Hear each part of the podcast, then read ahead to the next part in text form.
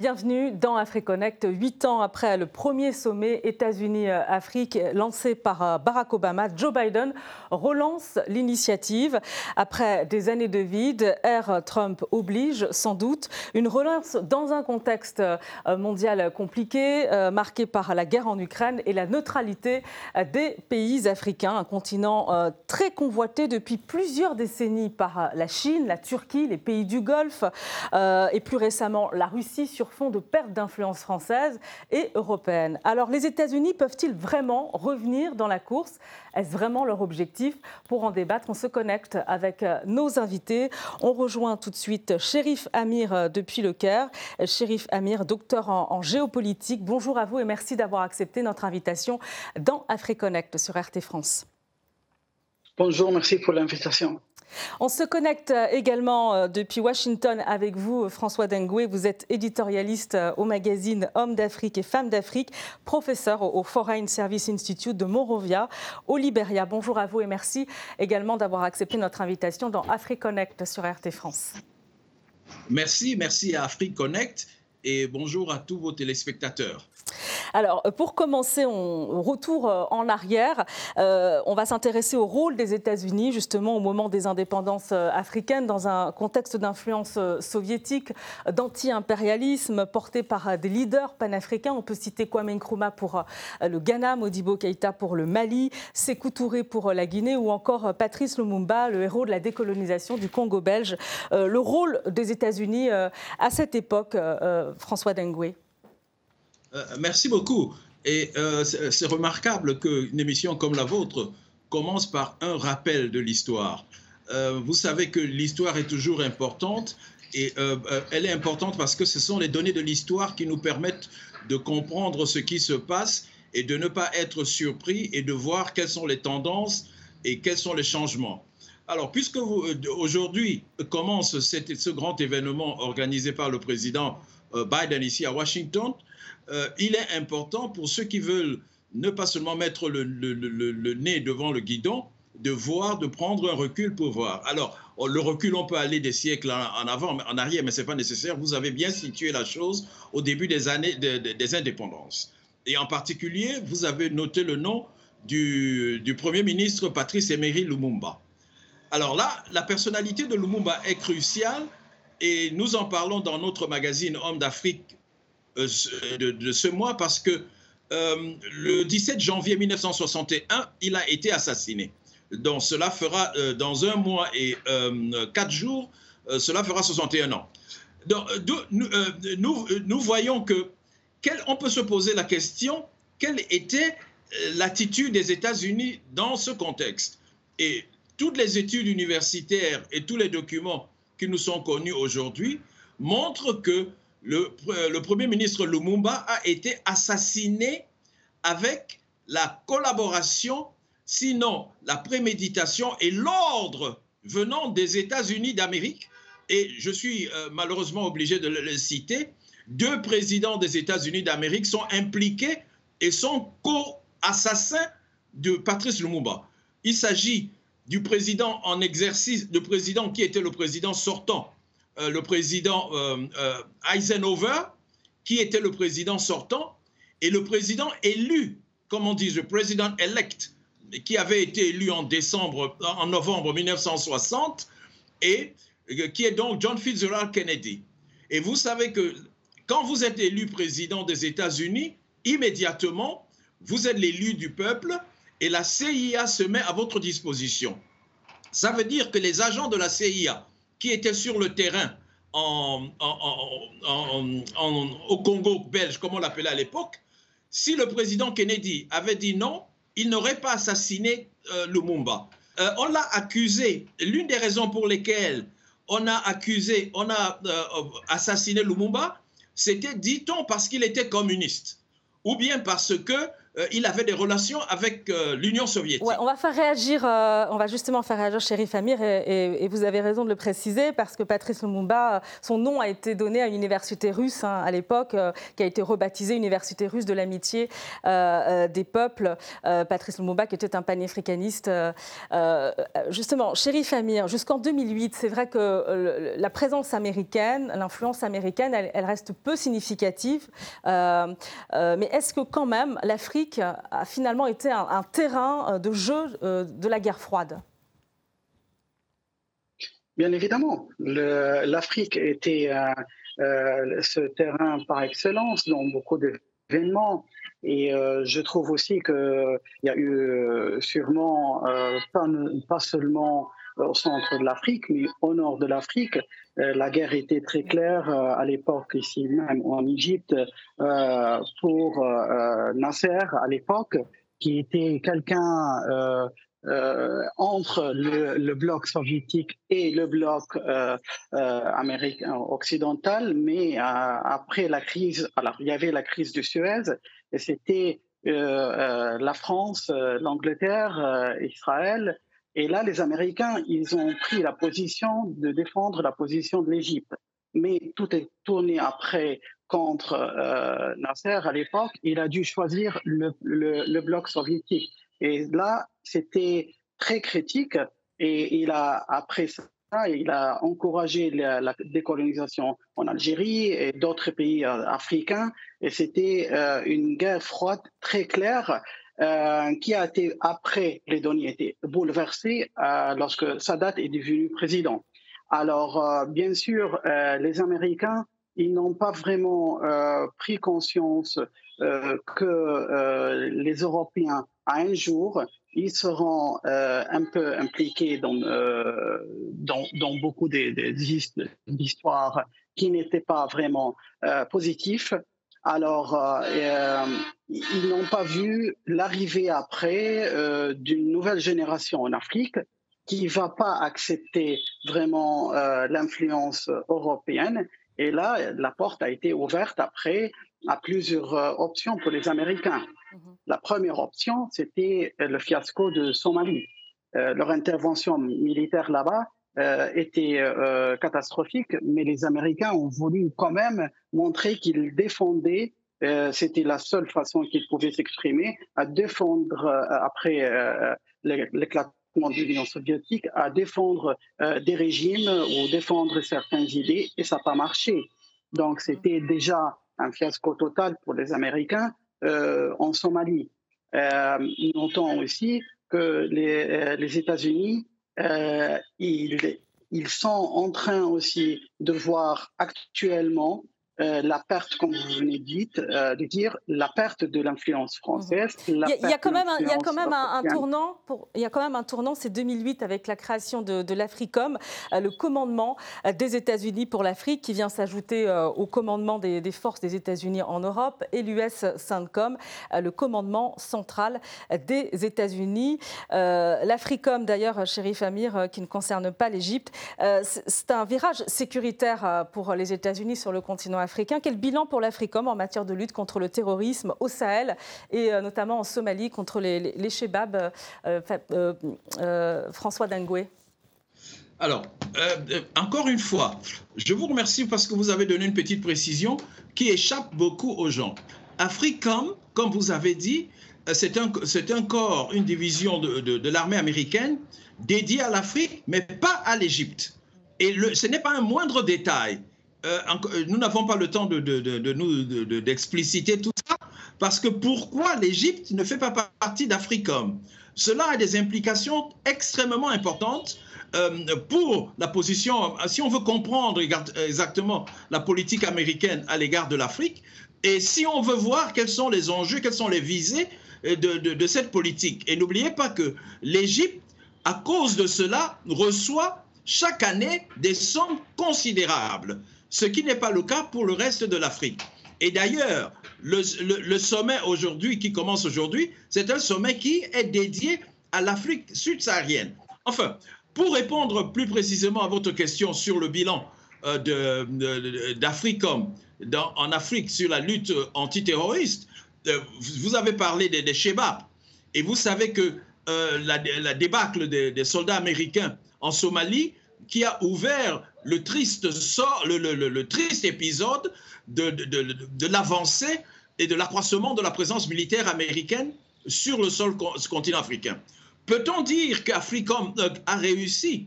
Je ne le crois pas. Et eux-mêmes, ils doivent le savoir. Que vous regardez le théâtre au Sahel, que vous regardez euh, Sheba, et plutôt la menace terroriste qui n'existait pas en Afrique euh, jusqu'aux années 80, euh, 90 même, est plutôt prépondérante aujourd'hui.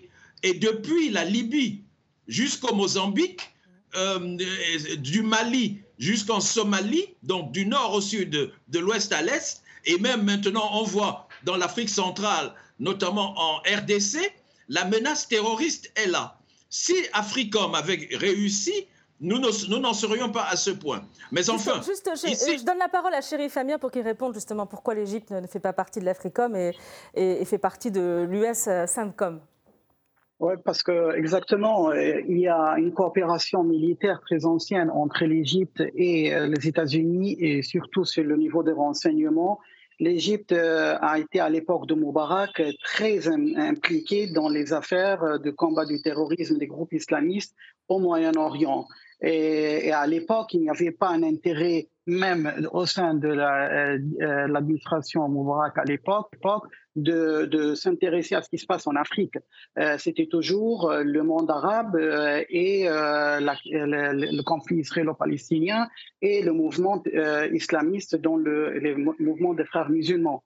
Donc, les Américains, ils ont reparti leur schéma, ils ont pris de côté le subsaharien pour une présence militaire et coopération plus intensifiée avec euh, les pays africains. Et, surtout, l'Égypte était euh, pour eux un pilier sécuritaire et de renseignement et aussi euh, de, garant de, soi-disant, la stabilité entre Israël et les pays arabes. Donc l'Égypte à l'époque, et, et, peut-être, c'est jusqu'à maintenant, à une, partie. Euh, regardez par exemple, aujourd'hui, euh, c'est le président ici qui, qui, qui, est présent dans cette, euh, dans cette, de ce sommet aux États-Unis. Il y a quelques jours, il était présent en Arabie Saoudite dans le sommet chinois arabe, sino-arabe. Alors, c'est-à-dire que l'Égypte essaye de changer ce regard américain à leur dire que nous faisons maintenant partie du continent africain, du monde arabe en entier. Il veut briser à un certain moment, euh, d'une certaine façon, cette collaboration étroite qui est uniquement sur le terrorisme, uniquement sur euh, euh, le, la, le garantie de la stabilité avec Israël. Alors justement, justement quand euh, même, euh, puisqu'on évoque euh, l'Africom, les États-Unis, il faut le préciser, disposent de plus d'une dizaine de bases militaires sur le continent. On va le voir ici sur cette carte des bases militaires étrangères. il manque d'ailleurs un, drapeau américain, juste pour l'anecdote, sur l'archipel des Chagos, ex-possession britannique rétrocédée à Maurice, une base arrière américaine qui a été active durant la guerre du Golfe. Dans ce contexte-là, où il y a une forte présence militaire américaine sur le continent africain, comment Joe Biden peut convaincre sur ses intentions de privilégier justement euh, le business et un partenariat win-win? François Dengue euh, Sur le business, euh, le business ne peut se faire convenablement que sur un fond politique où on a résolu les problèmes. Le problème avec les relations entre l'Afrique et les États-Unis, c'est qu'il y a beaucoup de malentendus, il y a beaucoup de, de, de casseroles, il n'y a pas de franchise. Et la franchise demande que l'on regarde tous les problèmes en face. Et la franchise demande de la transparence. Vous avez parlé du nombre de bases militaires, par exemple, en Afrique. On ne sait pas très bien quelles sont ces bases. On ne sait pas qui ils sont. On ne sait pas quels sont les contrats qui, gouvernent ces bases. Euh, euh, l'histoire de Chagos est une histoire absolument dramatique, aux dépens des Chagossiens, bien sûr, mais de l'île Maurice. Donc, il faudrait d'abord de la transparence. Et vous savez que, et, le président Biden, euh, je, n'ai rien contre lui, au contraire, peut-être, si vous savez qu'il a été un des, il a été très actif dans la lutte, euh, dans la lutte anti-apartheid, quand il était jeune sénateur. Donc, il connaît bien l'Afrique. C'est un homme qui, pourtant devrait travailler à plus de transparence. En août dernier, il a donc émis euh, ce qu'il appelle la stratégie, euh, sa stratégie pour l'Afrique subsaharienne, et il base cela sur quatre points. Alors, est-ce que ces quatre points sont les points essentiels dont l'Afrique a besoin aujourd'hui? Si vous voulez, je peux les rappeler très rapidement. Le premier point, c'est ce qu'ils appellent donc euh, foster openness, l'ouverture et les sociétés ouvertes. Le deuxième point porte sur la démocratie. Le troisième point, c'est ce qu'ils apportent euh, euh, euh, des avancées contre la, pandémie et, le recovery après la post-pandémie. Et enfin, le quatrième point porte plutôt sur le climat. Quand vous regardez ces, ces quatre points, dans la configuration économique actuelle, et surtout qui est accélérée par les changements géopolitiques et géoéconomiques inédits que nous vivons, ces quatre points me semblent, excusez-moi, un peu démodés et un peu à la traîne. Donc il aura beaucoup de problèmes et les pays africains ne doivent pas compter sur l'aide extérieure. Ce n'est pas la priorité des pays africains d'aller attendre de Washington ou de Pékin ou de Moscou. justement, justement euh, euh Amir, euh, les États-Unis qui promettent une aide euh, de 55 milliards de dollars hein, de soutien économique, sanitaire, sécuritaire à l'Afrique au cours des trois prochaines années. sur cette promesse, justement, est-ce que c'est à la hauteur des attentes? Ça dépend comment ils vont répartir cette, cette, somme. Mais euh, il, faut, il faut aussi signaler que oui, peut-être ça sera un peu euh, séduisant pour, pour, beaucoup de pays africains, surtout que euh, l'administration Biden, et c'est une administration du Parti démocrate, et le Parti démocrate a une base de vote des, des, Américains d'origine africaine. déjà dans le premier jour du sommet, il y a une conférence avec euh, les jeunes ressortissants des, pays africains, c'est-à-dire il y a une opération de séduction à leur dire que euh, maintenant les, Américains peuvent euh, être un remplaçant, entre guillemets, de ce qui était le, passé colonial et on peut vous aider. Déjà à l'époque de Bill Clinton, il y avait des aides pour l'Afrique. Mhm.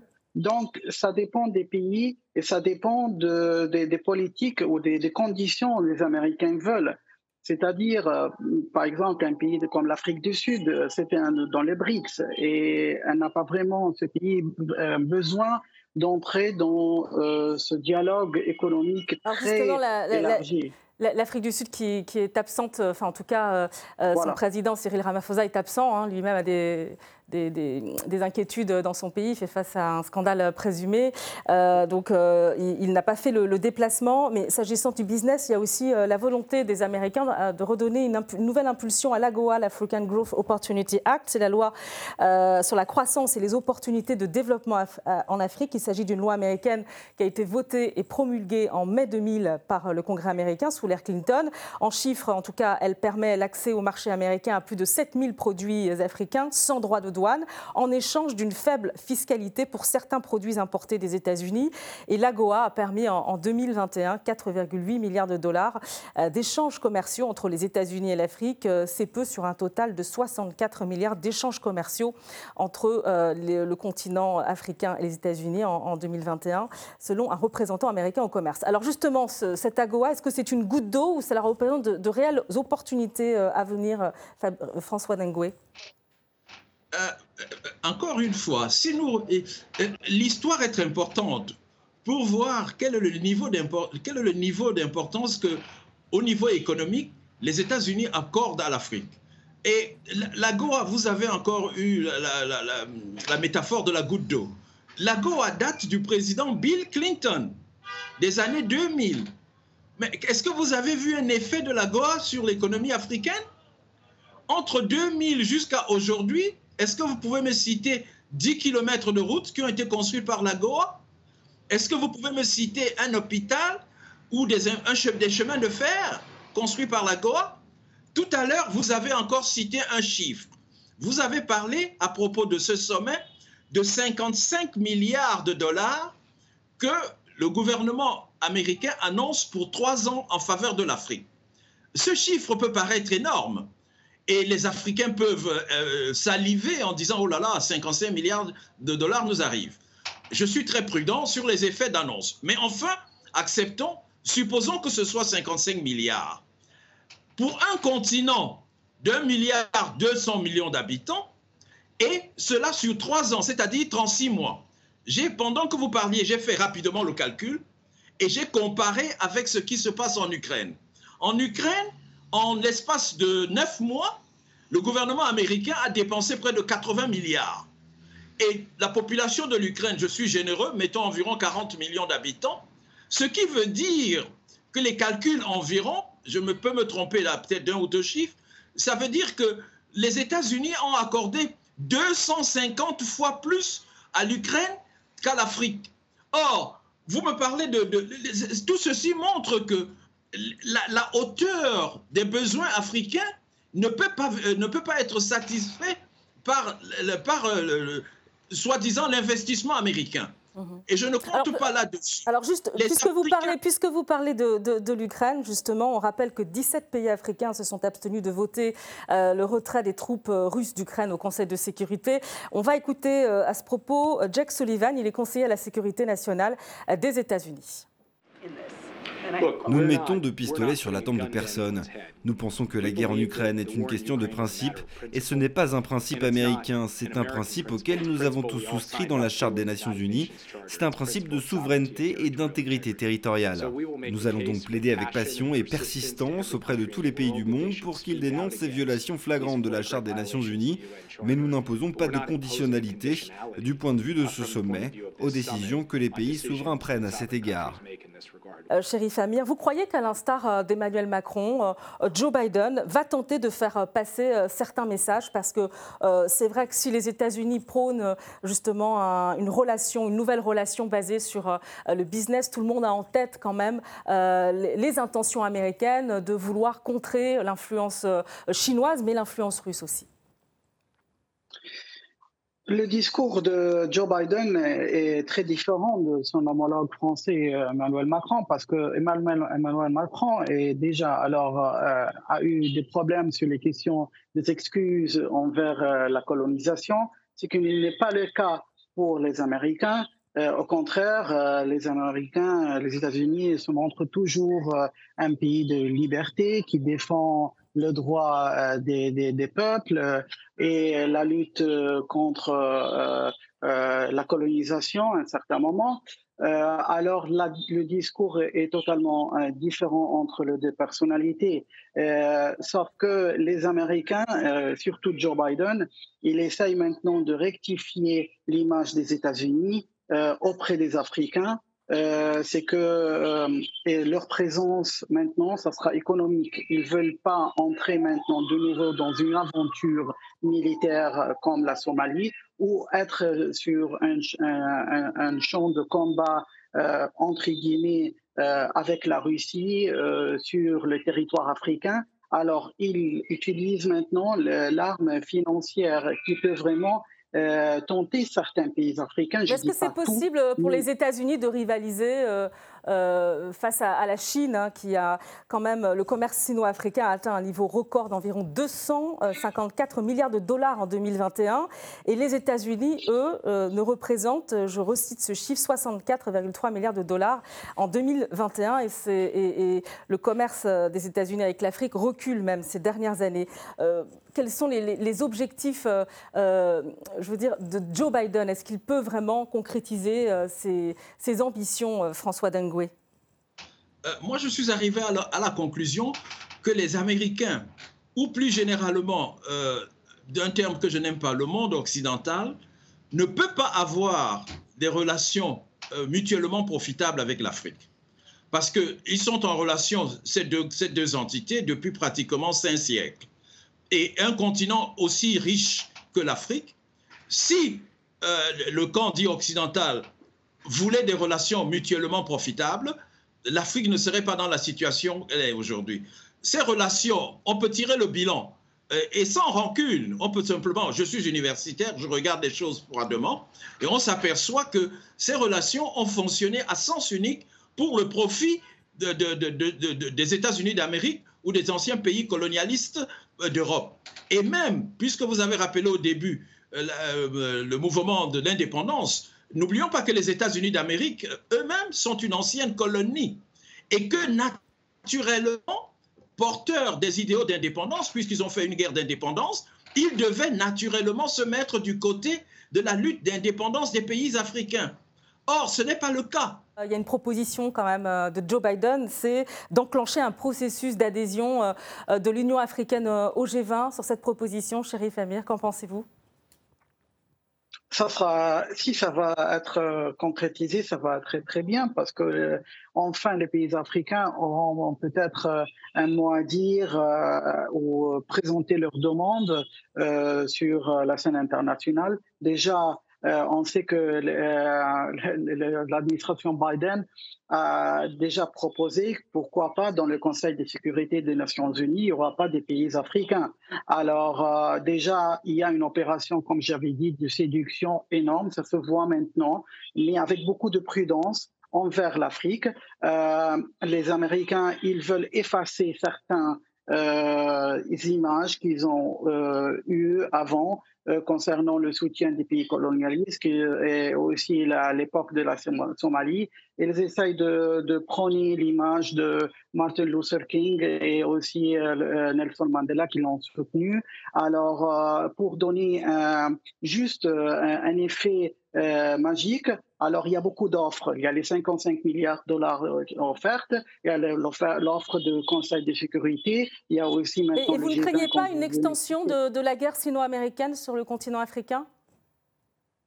Ça va, ça va arriver, euh, c'est inévitable parce que les, Chinois, ils ont vraiment beaucoup investi, sauf que euh, la Chine investit plus dans l'industrie sur le territoire, c'est-à-dire euh, faire embaucher les, les, habitants de ces pays. Les Américains préfèrent de juste dépenser l'argent pour dans les caisses des régimes qui sont en place, et eux, ils se débrouillent après. C'est très différent entre les deux. Alors, euh, bien sûr, euh, cette confrontation va aller très loin, mais pas, ce sera pas une confrontation de guerre euh, militaire ou quoi que ce soit, mais non, ça sera juste une confrontation sur la scène politique de chaque pays africain. Les présidents ou les leaders africains, ils vont recevoir bien sûr des dons très généreux de l'administration américaine et en même temps, ils auront aussi la présence chinoise sur leur territoire qui va embaucher euh, les jeunes et faire bouger le marché du travail.